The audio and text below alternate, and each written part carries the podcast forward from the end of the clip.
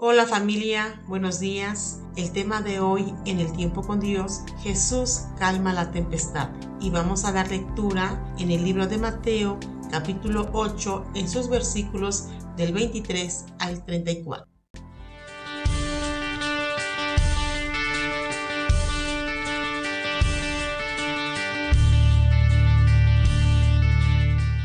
Y entrando él en la barca, sus discípulos le siguieron. Y aquí que se levantó en el mar una tempestad tan grande que las olas cubrían la barca, pero él dormía. Y vinieron sus discípulos y le despertaron diciendo, Señor, sálvanos que perecemos. Él les dijo, ¿por qué teméis, hombres de poca fe? Entonces, levantándose, reprendió a los vientos y el mar y se hizo grande bonanza. Y los hombres se maravillaron diciendo, ¿qué hombre es este que aun los vientos y el mar le obedecen? Cuando llegó a la otra orilla, a la tierra de los Gadarenos, vinieron a su encuentro dos endemoniados que salían de los sepulcros, feroces en gran manera, tanto que nadie podía pasar por aquel camino. Y clamaron diciendo, ¿qué tienes con nosotros, Jesús, Hijo de Dios? ¿Has venido acá para atormentarnos antes de tiempo? Estaba paciendo lejos de ellos un hato de muchos cerdos, y los demonios le rogaron diciendo, si nos echas fuera, permítenos ir a aquel hato de cerdos. Él les dijo, id, y ellos salieron y se fueron a aquel hato de cerdos, y he aquí todo el hato de cerdos se precipitó en el mar por un despeñadero y perecieron en las aguas. Y los que los apacentaban huyeron y vinieron a la ciudad, contaron todas las cosas y lo que había pasado con los endemoniados. Y toda la ciudad salió al encuentro de Jesús y cuando le vieron, le rogaron que se fuera de sus contornos. Cuán importante es aprender de las enseñanzas de Jesucristo y aplicarlas en nuestra vida. Una tormenta en el mar es algo seguramente impresionante, pero hay tormentas que azotan a la vida de toda persona que son tan grandes como aquellas olas que azotaban a las barcas donde se encontraba Jesús y sus discípulos. En esa tormenta, Jesús demostró su poder sobre la misma naturaleza. Jesús calma la tempestad y da una lección de fe a sus discípulos.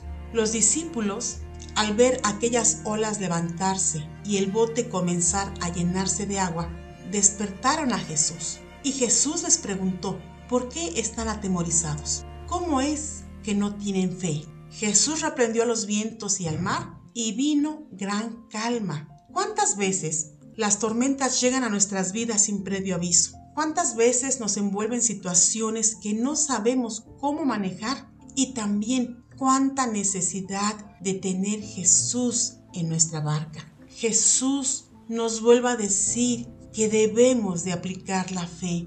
Y la fe es confiar en Dios. La fe es la convicción de lo que no se ve. Implica no dejarse atemorizar por las dificultades o pruebas que tenemos en la vida. Nuestra firme confianza depositada en el Señor traerá sobre nosotros la paz de Dios, aún en medio de las peores situaciones.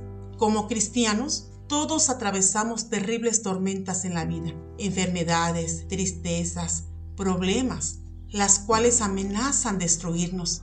Pero es importante no dejarnos intimidar por ellas, sino aplicar la fe, tener pensamientos positivos, creerle a Dios que Él realizará el milagro a favor nuestro y que Jesús calma la tempestad que está atacando a nuestras vidas. El Salmo 121.4 dice, He aquí, no se adormecerá ni dormirá el que guarda a Israel. Nosotros somos el pueblo de Dios, somos sus hijos y estamos bajo su cuidado. El Señor guarda a su pueblo como un hombre rico guarda su tesoro. Así como un capitán guarda su barco, nadie podrá dañar a aquellos estamos bajo la custodia del Señor Jesús. Jesús nos ama, está con nosotros como poderoso gigante, dice Jeremías 20:11. No dejemos de confiar en Dios, no dejemos de orar ni de buscarle. Cuando estemos atravesando una tormenta, vayamos con Jesús, vayamos a través de la oración y pedirle con toda confianza que Él tome el control de esta situación por la cual estamos atravesando y venga la calma, venga la bonanza a nuestras vidas. Qué bueno es saber que cuando el Señor Jesús está con nosotros en el barco de nuestra vida, no hay tormenta, no hay dificultad que no pueda ser vencida.